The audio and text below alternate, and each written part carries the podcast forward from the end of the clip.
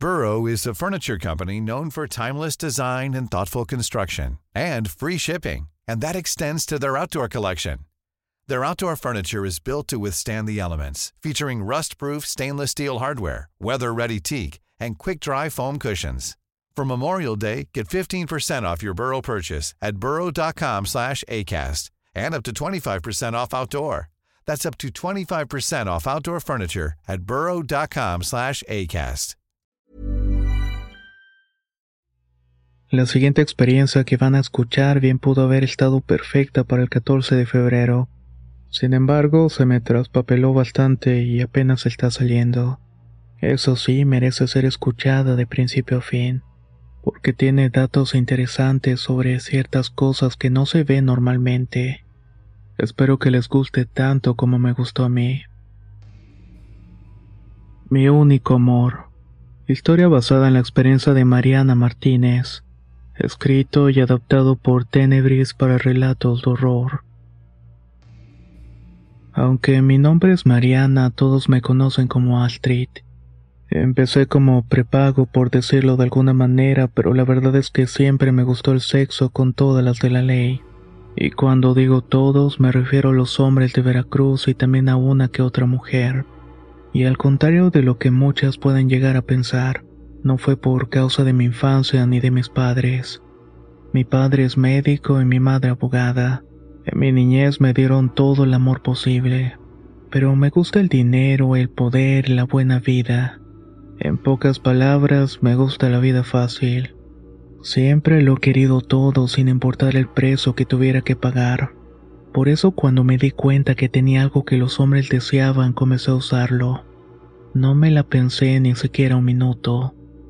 En este bajo mundo se conocen a muchas personas, tanto buenas como malas, y para protegerse de las cosas malas, hay desde las creencias a San Nicolás, hasta los tipos que se te acercan diciendo que le han entregado el alma a este o aquel demonio santo. Todo aquel que se les ocurra con tal de obtener todo lo que quieren. Con esa forma de pensar fui conociendo brujas, espiritistas y muchas otras personas. Ellos me ofrecieron un sinnúmero de herramientas para lograr mis propósitos. Con el tiempo entendí que lo mejor era conseguir a una persona que me diera los lujos que quería. Y la persona perfecta era mi maestro de la Universidad de Derecho, un abogado muy prestigioso con fama de coquetearle a las alumnas. Lo que más me atraía es que aunque todos sabíamos sus debilidades, no se le podía comprobar ningún desliz. Como él mismo decía, estaba felizmente casado y tenía una relación estable. Yo sabía que no bastaba con utilizar mis encantos para seducirlo, y si bien me iba aspiraba a una sola cita con este. Esa era mi única oportunidad y quería ir con todo. Así que decidí ir a la segura haciéndole un amarre con un brujo. El brujo que me recomendaron aparece en los clasificados de la ciudad, oculto a plena luz del día y ante los ojos de todos se hace pasar por doctor. En su clínica hay médicos de verdad, pero él solamente atiende a pacientes con cita y referencias. Es una persona que claramente trabaja la magia negra, ya que como él me dijo, todo tiene su precio. Le pregunté si podía hacerle un trabajo de amar a mi novio y me contestó que no había ningún problema. Según el dinero que pagara, así de fuerte sería el amarre. Yo nunca me han dado por las ramas y le pedí que me diera el más potente. Este primer amarre nunca lo voy a olvidar. El maestro literalmente trabajaba para mí. Compré mi primer departamento gracias al dinero que me daba. El lujo que yo quisiera me lo complacía. Pero un buen domingo sufrió un ataque cardíaco y hasta ahí llegó mi mina de oro. Y por si se lo preguntan, sí, yo destruí su hogar feliz entre comillas. Pero eso nunca me llegó a importar y ahora que lo pienso mejor nunca sentí nada por él. Cuando se murió solamente me preocupé en pensar quién iba a reemplazarlo. Resumiendo y sin entrar en muchos detalles, esa era mi forma de vivir. Cambiaba de pareja cuando encontraba a alguien que me pudiera dar algo mejor y se alineara a mis intereses. Era el año 2019 cuando un antiguo amigo me invitó a ir al famoso bar Caballo Blanco. Iba a celebrar que lo habían elegido como el nuevo administrador del área comercial de un sector de la ciudad. Para ser sincera, no me interesaba mucho ir. pero no quería quedarle mal a mi amigo. El lugar, como es costumbre, estaba completamente lleno. En general puedo decir que no vi nada extraño, pero lo que me llamó la atención es que una de estas personas que estaba en la misma mesa de mi amigo no estaba tomando nada. Cuando le pregunté la razón me respondió que estaba tomando antibióticos para aliviar una infección. Un poco llevada por la curiosidad y un poco por sacar plática, le pregunté qué tipo de antibióticos eran. Noté que el chavo se puso muy nervioso y me respondió que no se acordaba. Justo en ese momento se levantó porque le estaba entrando una llamada de su madre. Salió a la calle para tomarla y de inmediato le comenté a mi amigo lo que estaba ocurriendo. Él me dijo que no me preocupara y que todas las personas que andaban con él estaban armadas, que nadie se atrevería a hacerle algo malo. Me calmé al ver que mi amigo regresaba, sin embargo al verlo con los ojos, supe que estaba a punto de ocurrir algo. Recuerdo ver en cámara lenta cómo sacaba el arma y mataba a mi amigo. Le dio varios disparos en el pecho, y no solamente arremetió contra él, sino que atacó al resto de las personas en la mesa. Mi reacción inmediata fue tirarme al piso y traté de huir lo más rápido que pude. Pero de pronto sentí como si me arrollara un autobús y caí al suelo. Un hombre me había derribado, pero no, no me derribó realmente. Más bien me salvó de las balas que iban directamente hacia mí. Los sicarios seguían disparándole a las personas e intenté moverme y el hombre que tenía sobre mí me dijo, si quieres vivir quédate quieta, no hagas ruido y espérate que se vayan, todo va a salir bien. Me quedé pensando en sus palabras cuando sentí que se me bajaba la sangre por el rostro. ¿Sería del hombre que tenía encima o acaso estaba herido? El olor de la sangre era extraño y me supo metal. No pude más con todo lo que pasaba y me terminé desmayando. Al abrir los ojos vi que estaba en un hospital solamente con un par de golpes. Al darme cuenta de lo que había sucedido me sentí muy afortunada. Alguien me salvó. Fue ese hombre que atajó las balas que eran para mí. Pensé que seguramente estaba en el hospital al menos que hubiera fallecido. Intenté saber qué había pasado y cómo había llegado ahí. Algunos me contaron que en efecto un hombre fue el que me sacó del bar en medio de la balacera. La policía le tomó los datos pero no lo internaron. El hombre que me salvó no solamente estaba vivo, sino que además le dieron de alta porque no tenía ninguna herida grave. Eso me pareció imposible. Yo misma sentí y probé la sangre de la herida que le hicieron. Entonces despertó en mí una gran curiosidad por saber quién era y agradecerle para salvarme la vida. Esa era una excusa perfecta. El nombre de la persona que me salvó era José Hernández. La dirección que dio en el hospital resultó ser de un restaurante de mariscos en el centro de Veracruz. Y el número de contacto era de un número que no existía. ¿Quién fue José Hernández? ¿Por qué me salvó la vida a una persona que no conocía? ¿Y por qué no deseaba que lo encontraran? Todo esto lo único que provocó fue darme más y más curiosidad. La única pista que tuve fue la que me dio la enfermera. Era una identificación de la cadena de supermercados de la zona donde aparecía el nombre y foto de José. Me puse en contacto con un conocido que trabajaba en la fiscalía. Quería que me ayudara para encontrarlo y en menos de una semana pude dar con él. Trabajaba en el turno de la mañana. Según supe por personas que lo investigaban, era un trabajador de informática. No tenía familiares en el país porque al parecer era inmigrante de Honduras. Era muy amable con los compañeros, no tenía novia, vivía en una vecindad al norte de la ciudad. Lo más interesante para mí fue darme cuenta que no tenía ninguna herida visible. Había llegado el momento de conocerlo y terminar el misterio. Llegué la mañana al supermercado sin maquillaje y con la ropa sencilla. Lo encontré en la zona de devoluciones y me acerqué pensando que cuando me viera se acordaría de mí, que tal vez me saludaría de inmediato. Me paré frente a él sin decir nada por más de un minuto. Él me vio y noté que hacía un esfuerzo por reconocerme.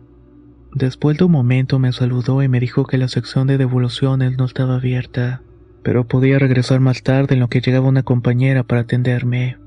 En este punto tengo que dejarles claro que yo me considero una mujer bastante hermosa y que he hecho de todo lo posible para sobresalir de entre las demás. Que este tipo me tratara como una mujer ordinaria me llenó de cólera. Me dieron ganas de estamparle la cara en el mostrador. Reuniendo toda la paciencia posible le tuve que decir. Yo era esa persona a la cual había salvado la vida un mes antes. Pero para mi sorpresa me dijo que estaba equivocada, que él nunca había estado en ese bar y que lo más seguro lo estaba confundiendo con otro José Hernández. Ese nombre es bastante común, le dijo. Entonces ya no supe qué hacer o pensar. Yo pensaba que le iba a dar gusto por lo menos saber que me tomé la molestia de buscarlo. Al final le respondí que no se preocupara, que lo único que yo quería era darle las gracias por salvarme e invitarle a un café. Lo que menos buscaba era meterlo en problemas. Con una enorme sonrisa en la cara me contestó que él no estaba en problemas. Me repitió que yo lo estaba confundiendo de persona, pero que él conocía a otro José Hernández que trabajaba también en la cadena de supermercados y que con mucho gusto podía presentármelo. No aguanté más y le puse en el mostrador la identificación del supermercado con su foto y su nombre que la enfermera me dio en el hospital. Sé que eres tú. La cara se le puso totalmente roja y no le quedó otra que admitirlo. Con que ahí estaba la identificación. Bueno, te acepto el café. Salgo a las 3 de la tarde. No voy a mentirles y toda la mañana estuve pensando en él. No era nadie extraordinario, pero el hecho de que no le hubiera impresionado mi apariencia, o que ni siquiera me miraba de forma lasciva como los demás hombres, me tenía ofendida. A las 3 de la tarde en punto lo estaba esperando. Se acercó en un tono muy alegre y me dijo que había cerca una cafetería, pero él invitaba a las galletas. Una vez ahí pedimos dos tazas de café y las dichosas galletas. José no parecía muy interesado en hacerme plática. Así que comenzó a preguntarle la razón por la cual me salvó la vida y desapareció así como así. Su respuesta fue clara y contundente. No quería estar involucrado de ninguna manera con el asunto. No le interesaba, y yo no supe qué más que decir. Ante el silencio se levantó de la mesa y muy educadamente me dijo, si no tiene nada más que agregar y eso era todo, gracias por el café. No podía dejar las cosas así y antes de que se fuera lo invité a salir. Me miró un momento que para mí me pareció una eternidad. Me contestó que sí, que él pasaba por mí. ¿Por qué hice algo así? La verdad es que sigo sin entenderlo. A mis ojos no tenía ningún beneficio salir con un tipo que trabajaba en un supermercado. Yo salgo con personas dueñas del Estado y no con los trabajadores. Quizás porque no me miró con deseo con el cual me miran todos los hombres y eso me molestaba. Quería hacerlo sufrir y lo quería ver de rodillas rogando por mí, diciéndome que era la mujer más hermosa que tuvo la dicha de conocer. Unas salidas se hicieron muchas. Por mi parte hacía todo lo que estaba en mis manos para que él se enamorara de mí y cayera en estas. Las salidas con él eran muy divertidas y hablábamos mucho. Sabía escucharme atentamente. Le conté mis andanzas en la universidad con mis profesores. Tomaba con él hasta perder la conciencia realmente no había límites. Aunque no me gustan las sustancias, con él las probé. Con él no había límites para experimentar nuevas sensaciones. Y cuando menos lo esperaba entendí que me había enamorado de este hijo de vecino, del cual lo único que sabía es que trabajaba en un supermercado. One size fits all seems like a good idea for clothes until you try them on. Same goes for healthcare. That's why United Healthcare offers flexible, budget friendly coverage for medical, vision, dental, and more. Learn more at uh1.com. Hey there, it's Michelle Norris. I'm host of a podcast called Your Mama's Kitchen. When I travel, I'm usually looking for a way to find a taste of home when I'm not at home. And one of the things I love to do when I am at home is entertain. And Airbnb allows me to do that. When I was in California recently, I rented a house that had a great kitchen. And when we were sitting around the table, we we're all thinking, we're in someone else's house. Someone could be in all of our homes as well. If you have a home, but you're not always at home, you have an Airbnb. Your home might be worth more than you think. Find out how much at airbnb.com/slash host. Sería que tal vez ya me había cansado de querer todo el dinero del mundo. O quizás fue su aliento metalizado y su aroma que solo pudo describir como cuando cae la lluvia. Es imposible descifrarlo. pero de alguna manera me enamoré. Pero muy a pesar entendí que él no. Ya no le gustaba salir a ningún sitio que hubiéramos ido previamente. Solamente le interesaba experimentar cosas nuevas. Por eso le propuse que descendiéramos por la espiral del sexo que yo conocía perfectamente. Sin embargo, volvió a pasar lo mismo. Si ya lo habíamos hecho, no lo repetiríamos. En un acto de egoísmo y por la desesperación de que ya estaba a punto de perderlo, decidí que iba a hacerle un amarre. Esta vez no quería cualquier cosa. Necesitaba que literalmente fuera mi esclavo, que viviera solamente para hacerme feliz ya que mi amor se había convertido en odio por tanto desprecio. Eso no se podía quedar de esa manera. La noche que me reuní con mi brujo de cabecera le expliqué cuál era el objetivo, que ya tenía todo lo necesario para hacer el trabajo. Él sabiendo que el trabajo sería bien pagado me dijo que perdiera cuidado, que ya estaba asegurado y que él sabía qué tenía que hacer. Esa otra parte consistía en que José tomara el brebaje ya sea en la comida o bebida. De esta manera estaría hecho el amarre. Así lo hizo y por primera vez la brujería me falló. No hubo llamada por parte de él invitándome a salir al día siguiente, tampoco el próximo ni a la semana. ¿Qué estaba sucediendo? En otras ocasiones el resultado era caso inmediato, pero esta vez no fue así. Regresé con el brujo a decirle qué estaba pasando y que necesitaba otro amarre más poderoso. El brujo me advirtió que algo más potente lo podía dejar loco, que pensara bien las cosas, pero a esas alturas ya no me importaba nada. Era un remolino de amor, odio dentro de mí. Lo único que quería era tenerlo en mis manos. Yo lo sabía y estaba consciente de que me había obsesionado. El segundo intento también resultó un rotundo fracaso. Lo peor es que cada vez rechazaba más seguido mis invitaciones a salir. Volví con el brujo para decirle que el amarre no funcionó, y él me dijo que ya no quedaba otra cosa, que lo único que podía hacer era recomendarme una bruja más poderosa, pero ella cobraba demasiado caro, y que no atendía a nadie que no fuera de su interés. Pero por haber sido una clienta de años iba a ser un intento de interceder por mí. Gracias a su recomendación, la señora aceptó recibirme. La famosa bruja resultó ser la administradora de uno de los restaurantes más elegantes de Veracruz. ¿Quién hubiera pensado que detrás de esta mujer amable, hermosa y elegante se encontraba una de las brujas más crueles de la zona? Yo ya la conocía por la vida social activa que había llevado. Fui a buscarla con un obsequio que le envió mi amigo el brujo. Con la sonrisa más grande que le salió me dijo que me iba a ayudar, no a cambio de dinero, sino de un favor. Le realicé este favor sin problemas, pues no era nada que no hubiera hecho antes. Ustedes se imaginarán qué fue. Una vez que le describí qué era lo que quería, ella me explicó que tenía que hacer un pacto con un demonio. A cambio, el alma de José quedaría encadenada a la mía, y que de esta manera se convertiría en mi esclavo. Repito que en este punto estaba dispuesta a hacer lo que fuera, pactar con ángeles o demonios. Esa misma tarde en la oficina de ella realizamos el ritual del pacto con el demonio. Una vez realizado me dijo que estuviera pendiente del celular, que lo más seguro es que este hombre me llamaría. Y esta vez sí hubo resultados. José Hernández me invitó a hacer senderismo los alrededores del cofre de Perote, dos días y dos noches completas. Aunque lo del senderismo no era lo mío, yo me sentí emocionada.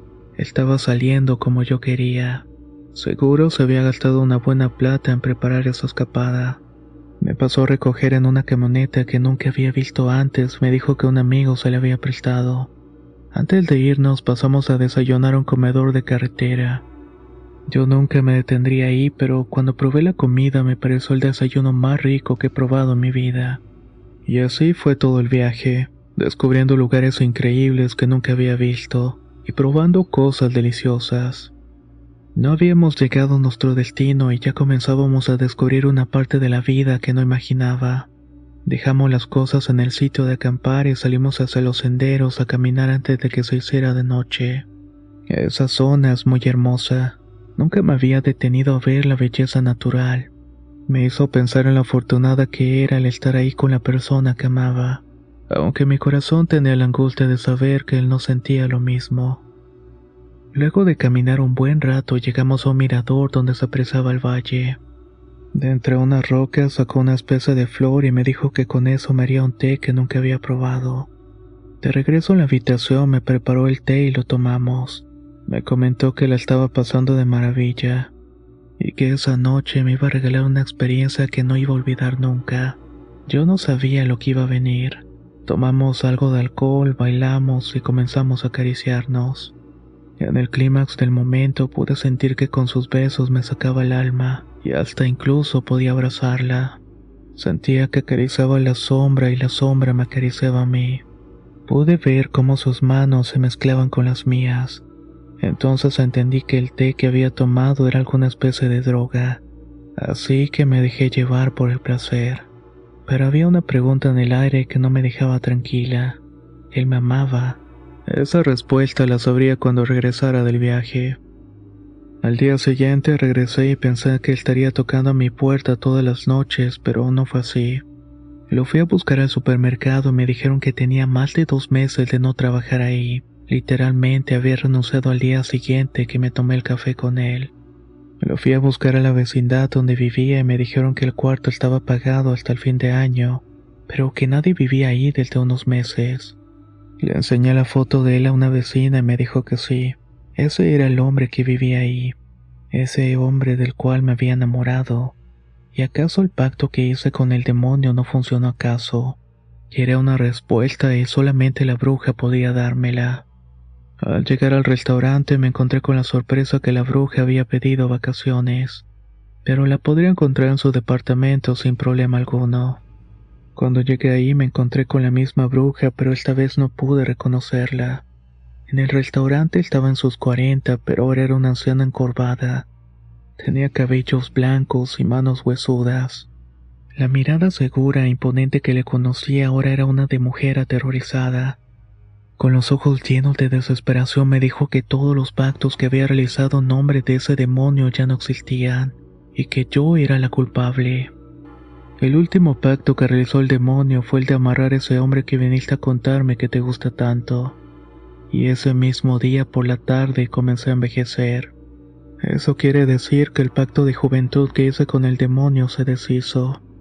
Así que dime quién carajos es ese hombre.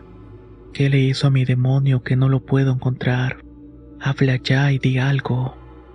Entonces comencé a contarle toda la historia con él, de cómo nos conocimos y lo bien que me la pasaba en su compañía. Pero eso era todo. No sabía nada más sobre quién era realmente. Cuando le comencé a contar lo del aliento metalizado que sentía con él y su sudor como el dolor a la tierra mojada, sus ojos se inyectaron de sangre y me dijo a gritos, Estúpida, me condenaste a morir y ya no podré recuperar mi juventud. ¿Cómo se te ocurre hacerle brujería a un hombre como este? Quiero que salgas de aquí y no vuelvas. Ya no hay nada que hacer porque ya todo está perdido. No supe a qué se refería con un hombre como ese, y qué tenía que ver esos detalles que le mencioné. Antes de que me sacara de su casa le pregunté a qué se refería. ¿Acaso era algún brujo?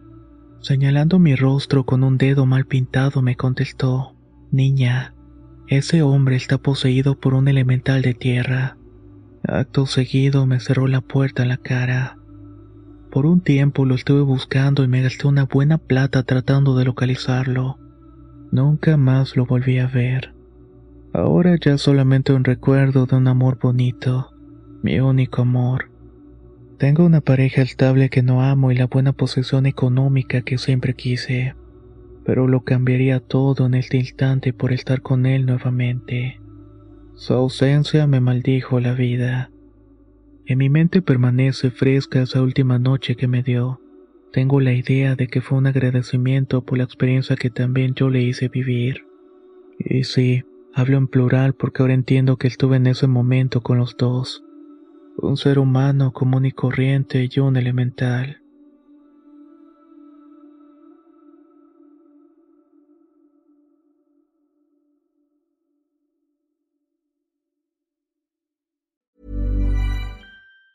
If you thought the only way to get a more defined jawline with natural looking results was through surgery, think again. Juvederm Volux XC is a non surgical injectable gel filler that improves moderate to severe loss of jawline definition and can help you achieve natural looking results with little downtime. Even better, this improved definition lasts up to one year with optimal treatment. No maintenance required. Improve jawline definition for a smooth, sculpted look with Juvederm Volux XC. For important safety information and to find a licensed specialist, visit juvederm.com. That's J U V E D E R M.com. Not for people with severe allergic reactions, allergies to lidocaine, or the proteins used in Juvederm. Common side effects include injection site redness, swelling, pain, tenderness, firmness, lumps, bumps, bruising, discoloration, or itching. There's a risk of unintentional injection into a blood vessel, which can cause vision abnormalities, blindness, stroke, temporary scabs, or scarring. Talk to a licensed specialist to find out if it's right for you. Hey, folks, I'm Mark Marin from the WTF Podcast, and this episode is brought to you by Kleenex Ultra Soft Tissues, your ally to help tackle your allergy symptoms this season. I love the change of seasons, but nobody loves pollen and all those other things floating in the air that make you sneeze during this nice weather. Kleenex Ultra Soft Tissues are hypoallergenic and allergist approved, so fight back against watery eyes and runny noses without worrying about irritating your skin. For this allergy season, grab Kleenex and face allergies head on.